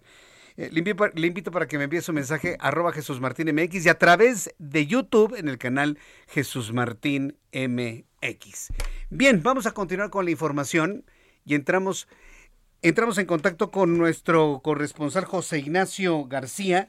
Adelante, José Ignacio, me da mucho gusto saludarte en el estado de Hidalgo. Muy buenas tardes. Muy buenas tardes, un saludo a ti y a todo el auditorio. Pues comentarte que a seis meses de las inundaciones ocasionadas por el desbordamiento del río Tula, pobladores de la región denunciaron que la Comisión Nacional del Agua no ha considerado a los habitantes de la zona para el desarrollo de un proyecto preventivo de inundaciones y por ello han solicitado que se puedan tomar en cuenta sus opiniones, ya que únicamente se ha presentado un proyecto unilateral en el que solo pretenden ampliar el cauce del río sin ningún tipo de resolución final al respecto.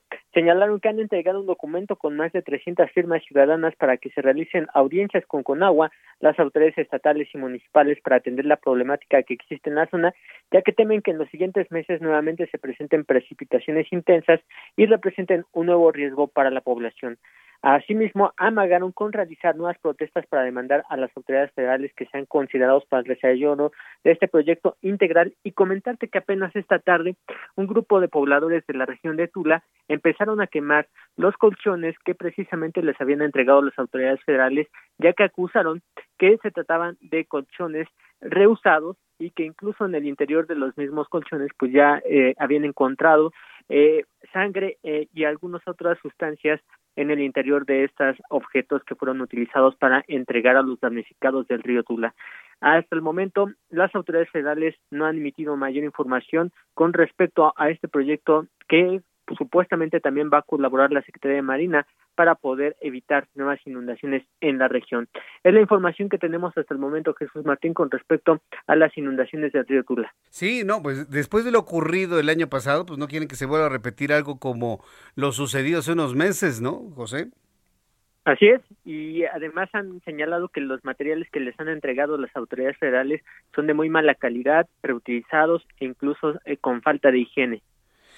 Bien, pues estaremos atentos de finalmente si se toman en cuenta todas estas advertencias antes de que empiecen los tremendos aguaceros que este año promete ser tan, tan intenso en lluvias como el año pasado. ¿eh? José, muchísimas gracias por tu información. Muy buenas tardes. Muy buenas tardes, saludos. Hasta luego, que te vaya muy bien. Son las 7.34, tiempo del centro de México. Platicábamos con Isabel Miranda de Gualas. Isabel Miranda de Gualas estaba advirtiendo lo, lo, lo peligroso, lo complicado, lo difícil eh, todo lo que generaría en cuanto a la pérdida de la certeza de las cosas si se deja en libertad a quienes tienen prisión, prisión oficiosa. Mire, la Suprema Corte de Justicia de la Nación tendrá que analizar a fondo este asunto. ¿eh? Lo va a tener que analizar a fondo para ver si se puede revertir la prisión preventiva oficiosa luego de dos años. Ya nos dijo Isabel Miranda de Igualas que no debería aplicar esta, este criterio a todos los casos sino que se deben tener los candados necesarios para advertir a aquellas personas que verdaderamente serían un peligro para la sociedad. Diana Martínez, del Heraldo Media Group, reportera del Heraldo Media Group, nos informa. Adelante, Diana, gusto en saludarte. No, bueno, en unos instantes estamos en comunicación con Diana Martínez, quien ha estado muy pendiente precisamente del análisis que tendrá que realizar la Suprema Corte de Justicia de la Nación sobre, sobre este tema. ¿Lo podrán hacer? ¿Cuál será el sentido? de esto, bueno, pues en unos instantes voy a tener ya contacto con ella eh, en unos minutos más. Eh, mientras tanto, le informo que en el preámbulo de la sentencia por conspiración para traficar cocaína a los Estados Unidos en contra de Iván Reyes Arzate, alias La Reina, ex policía federal mexicano, quien fue aliado de Genaro García Luna en el sexenio de Calderón, de Felipe Calderón, los fiscales del caso de Nueva York recomendaron al juez Brian Coogan castigarlo con 10 años de cárcel. Reyes Arzate, la reina, se declinó, así le dicen, se declaró culpable el 19 de octubre de 2021 por el delito de conspiración para distribuir cocaína ante la Corte Federal de Distrito de Este en Brooklyn. Vaya, una estrategia finalmente legal, eh, mostrarse en confesión para poder reducir lo más posible la pena que le va a tocar.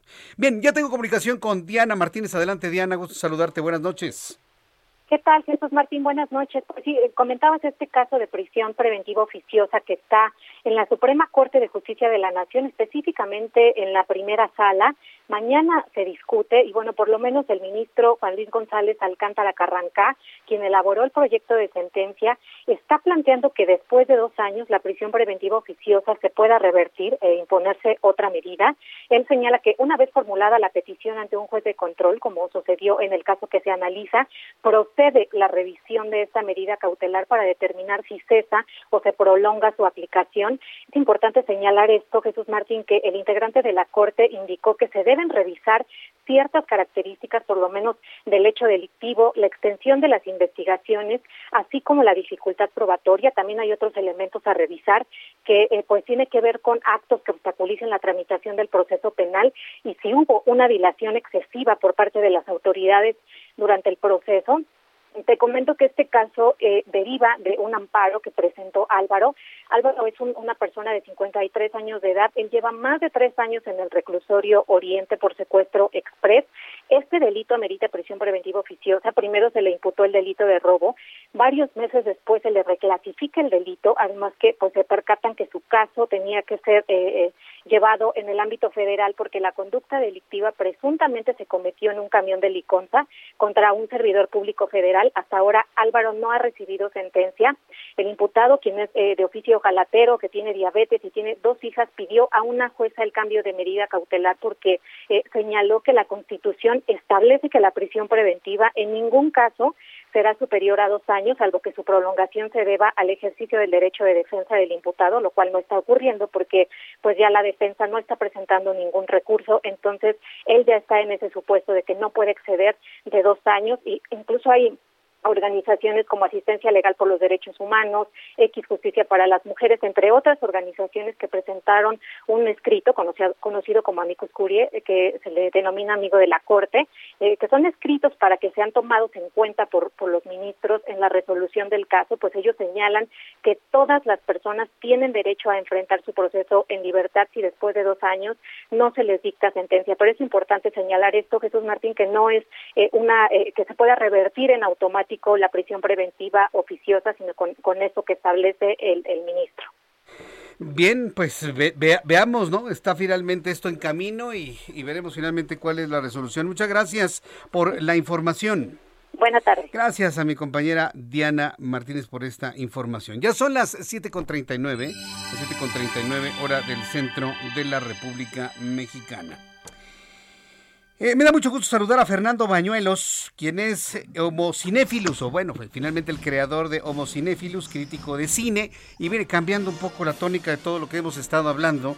Pues Guillermo del Toro parece que la va a volver a hacer y logra colocar dentro de las nominaciones para los premios de la Academia, conocidos popularmente como Oscars, pues eh, una película como, bueno, su película como mejor película, tiene esta nominación. Estimado Fernando Bañuelos, me da mucho gusto saludarte, bienvenido al Heraldo. Muy buenas noches, ¿cómo estás? Muy bien, el placer como siempre es para mí, mi queridísimo Jesús Martín Mendoza, y pues sí, tiene la película cuatro nominaciones, la película de Guillermo del Toro, se llama, en inglés se llama El Callejón de las Pesadillas, es un remake de una película de los 40 y en, en México le pusieron el callejón, el callejón de las almas perdidas. Y fíjate que es poco probable que gane todos los Óscares que ganó con su película anterior, La forma del agua, porque en este caso ha creado una pieza cinematográfica obscura, absolutamente retorcida, malévola y profundamente cargada de psicología. Una película que por alguna experiencia que tengo en la premiación de los Óscares, que es muy difícil adivinar porque no tengo una bola mágica, es que es una película demasiado profunda y demasiado compleja y, perversa para el, promedio del gusto de los académicos. Pero bueno, como tú sabes, mi queridísimo Jesús Martín, nada está escrito y pues, tampoco se trata de hacer el adivino. Pues aquí eh, estoy pensando que Guillermo del Toro prácticamente ya es una leyenda. He visto algunas producciones de, de Guillermo del Toro de animadas, inclusive a mí me sorprende cómo Guillermo del Toro ha logrado permear en las, en las generaciones más jóvenes. Mi hijo tiene 14 años y conoce muy bien a Guillermo del Toro y sus producciones animadas y demás. Y sí he notado una tendencia hacia esto que tú dices, hacia lo retorcido, hacia lo oscuro, hacia lo extraño. Desde tu punto de vista, ¿por qué Guillermo del Toro ha tenido esta evolución hacia ese género eh, en estos últimos años? Fíjate que él siempre ha tenido esta esencia. O sea, lo que Hollywood lo obligó a hacer fueron películas estética y narrativamente correctas. Pero esta es la verdadera quinta esencia de Guillermo del Toro. O sea, desde sus, desde sus películas primigenias, desde Cronos, eh. ¿no? Desde, entonces hay este retorcimiento. Mimic, por supuesto, Mimic, que también es una película muy sucia. Es verdad. Digamos, hablando, hablando metafóricamente. Yo te quisiera proponer, no sé si tú tengas una mejor opinión, quisiéramos un recorrido por las 10 películas nominadas a la mejor cinta en la categoría de mejor película en esta eh, 94 entrega del Oscar. Estamos a 6 de que se cumplan 100 años. Perfecto. Mira, este, la primera película se llama Coda, Señales de Corazón, la dirige Sean Hender y tiene tres nominaciones. En esta película actúa muy lejanamente Eugenio Derbez. Y aquí las redes sociales ya se han volcado diciendo que es la nominación de Eugenio Derbez. No. Cuando, para nada, ya sabes, este. Sí. Para nada. O sea, y además la película es un lacrimógeno melodrama que está ahí en la categoría nada más de puro relleno, ¿sabes? O sea, es obvio que no va a ganar nada, pero bueno, ahí está. Y alguien está, para variar, como cuando vamos al ángel, echando las campanas al vuelo. Se llama Coda la película. Bueno. Coda. Una película, Coda, sí, se llama Don't Look Up o No Miren Arriba. Ah, por cierto, las películas que, que están en la plataforma de Netflix son ganaron 27 nominaciones. O sea, es la plataforma con mayor número de nominaciones por tercer año consecutivo. Ese es un, todo un dato, ¿eh? porque ha evolucionado estas películas en Netflix que antes como que no le daban mucho crédito y ahora hablar de 27, bueno, es impresionante. Entonces, no miren al cielo, no miren arriba, están nominadas. No miren arriba. No miren arriba. Sí, la mejor película. sí. digas.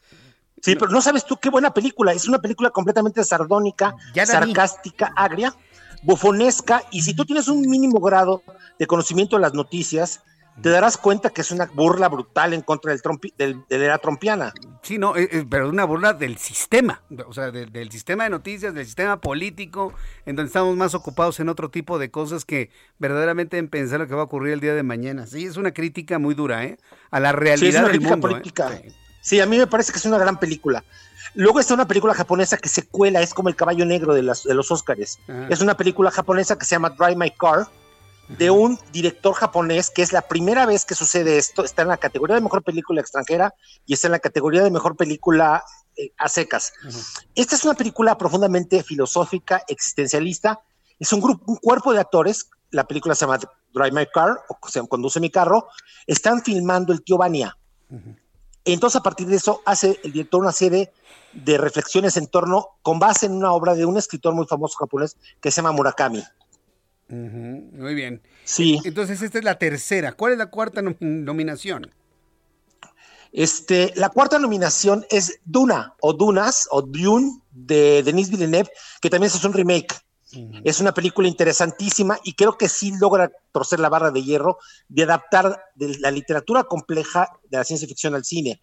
La quinta se llama King Richard o Rey Richard, una familia ganadora, sobre las hermanas Williams, con Will Smith, que es este hombre que forja a, sus hijas para el triunfo.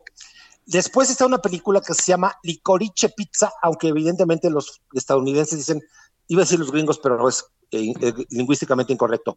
Licorice Pizza, dirigida por un genio que se llama Paul Thomas Anderson, sobre los acetatos, sobre la música y sobre el crecimiento. La otra nominación es la que ya hemos comentado, El Callejón de las Almas Perdidas, Nightmare Alley, Ali de eh, Guillermo del Toro, que tiene cuatro nominaciones, y la película que se lleva, que arrasa con las nominaciones, Jesús Martín, es una película que se llama El Poder del Perro, The Power of the Dog, de una directora neozelandesa que ya había tenido una nominación anterior por la película El Piano, Jane, Campion, donde Benedict Cumberbatch hace una gran actuación, Kirsten Dunst logra su primera nominación al Oscar, y creo que por ahí va a ir la cosa, creo que por ahí va, se va a colar la gran cantidad de Oscars. Tiene 12 nominaciones. ¿Ya la viste tú esa? ¿Y, está disponible? ¿La podemos ver? en Netflix. Está? en Netflix. es, el gran éxito de Netflix. Ah, y además, déjame decirte que es se, se adscribe a una corriente cinematográfica, un género cinematográfico que se llama el neo-western, el nuevo western, que hace una serie de consideraciones filosóficas, existenciales y por supuesto humanas, psicológicas, a partir de, esa época de los Estados Unidos. La película sucede en Montana en 1927, aunque está completamente filmada en Nueva Zelanda, porque de ahí es originaria la directora. Y la última nominación en la categoría de mejor película está, es otro remake que seguramente tú lo viste, se llama West Side Story, o Amor sin Barreras, dirigida por Steven Spielberg. Y aquí la frase es, ¿qué necesidad hay de volver a tocar los clásicos? Pero la película tiene como musical una gran cantidad de defensores, ¿eh? Es un musical entonces esta.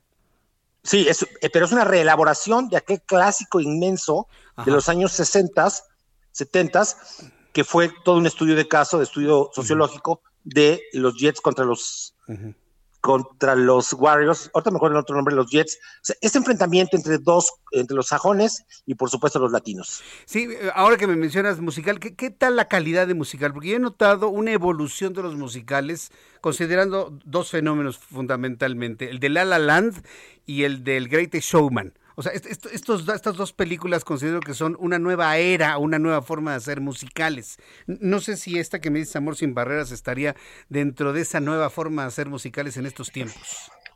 Fíjate que lo que pasa es que La La Land es un musical tremendamente genial, complejo y que le puedes hacer siete lecturas. Sí, claro. O sea, hay siete niveles de lectura en, la película. Es profundamente inteligente el, musical. Y en este caso, lo que hace eh, Steven Spielberg sí es cumplir con todo el código del gran musical, lo logra. Evidentemente utiliza las nuevas tecnologías, porque para eso están al servicio del, del King Midas de Hollywood, pero sobre todo hace una reelaboración de la propuesta entre los Sharks y los Jets, que son las dos pandillas que se enfrentan en este Nueva York, en este Manhattan del bajo mundo. O sea, realmente sí vale la pena hacerlo, aunque no tiene los vuelos de crítica, porque tú sabes que finalmente Steven Spielberg siempre va a ser un director política, genérica, ideológicamente correcto. Sí. Pero está muy bien filmada. O sea, el musical sí lo revive, sí lo regenera, digamos. Sí, e-, es un género que mucha gente como que no lo digiere, ¿no? ¿Te has dado cuenta? Como que no le gusta mucho sí, a la gente. claro. Estoy completamente de acuerdo. Y yo te quiero confesar algo, eh, Jesús Martín, yo encabezo esa lista. Es decir, ¿no te gustan los musicales?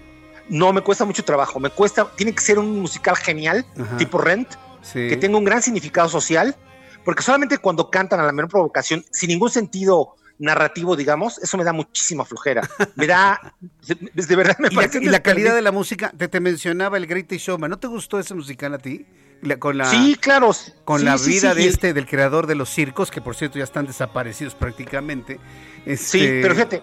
Ajá. Me parece, me parece más convincente, perdón que te interrumpa. Lo, el primero que mencionas, La La Land, ese sí me parece definitorio. Está porque mira, sí, sí, sí.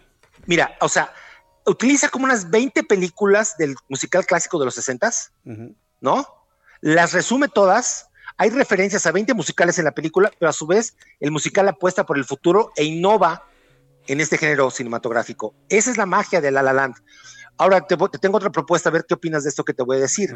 no me parece nada audaz ni nada descabellado. Mientras que Quentin Tarantino se solaza con hacer una película de remembranza ¿no? Como era hace una vez en Hollywood, solamente visitando los lugares, que es otra geografía cinematográfica de Los Ángeles, la gran respuesta existencial y con muchísima mayor consistencia es La La Land.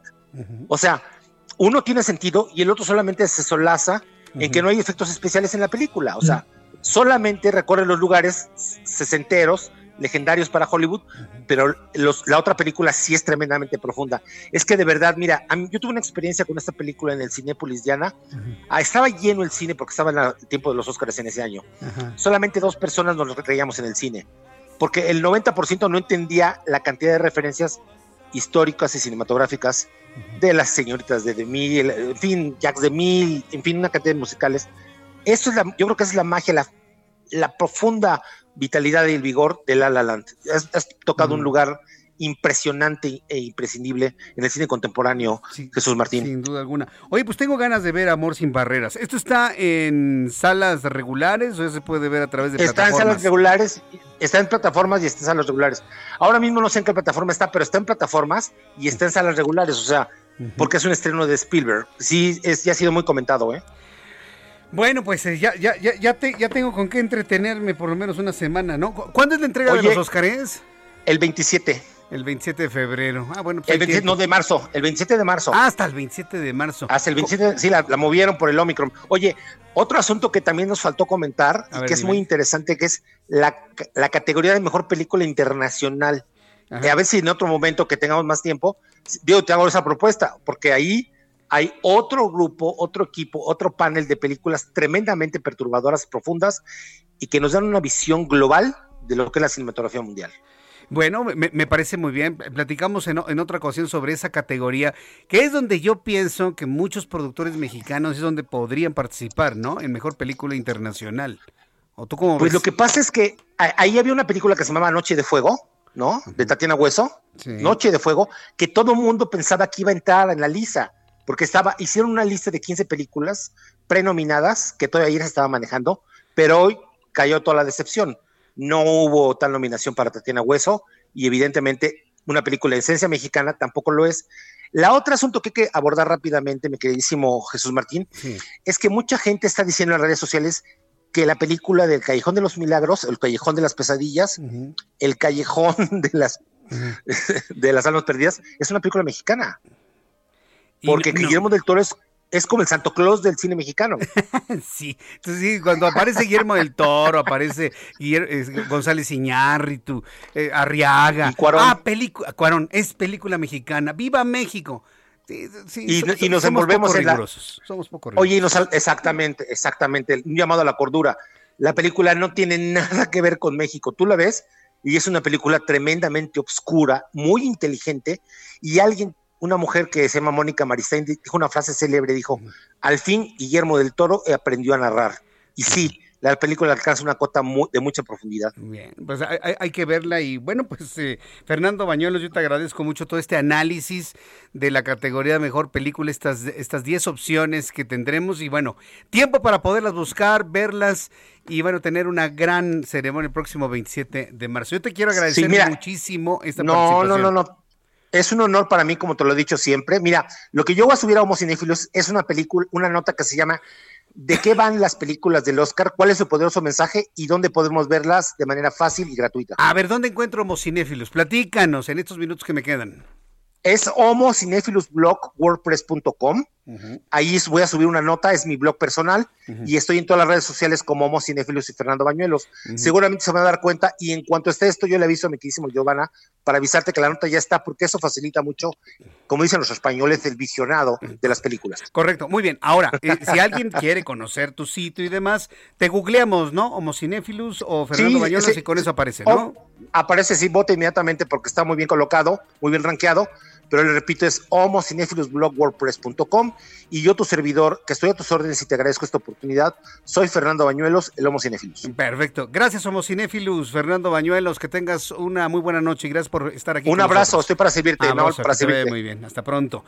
Bueno, con eso hemos terminado nuestro programa de noticias el día de hoy. Rápidamente informarles que hoy tuvimos 6.000, no, sí, 6.343 casos de contagios de coronavirus, 132 fallecidos. Mañana seguramente la cifra subirá. Quiero recomendarle que siga utilizando el cubrebocas. Siga utilizando el cubrebocas haga caso de lo que le indica su médico en caso de que usted esté contagiado de coronavirus. A nombre de este gran equipo de profesionales de la información, mañana a las 2 por el 10, Heraldo Televisión, 6 de la tarde, Heraldo Radio. Yo soy Jesús Martín Mendoza por su atención. Gracias y que tenga usted muy buenas noches. Esto fue Las Noticias de la Tarde con Jesús Martín Mendoza. Normally, being a little extra might be a bit much, but not when it comes to healthcare. That's why United Healthcare's Health Protector Guard fixed indemnity insurance plans, underwritten by Golden Rule Insurance Company, supplement your primary plan so you manage out of pocket costs. Learn more at uh1.com.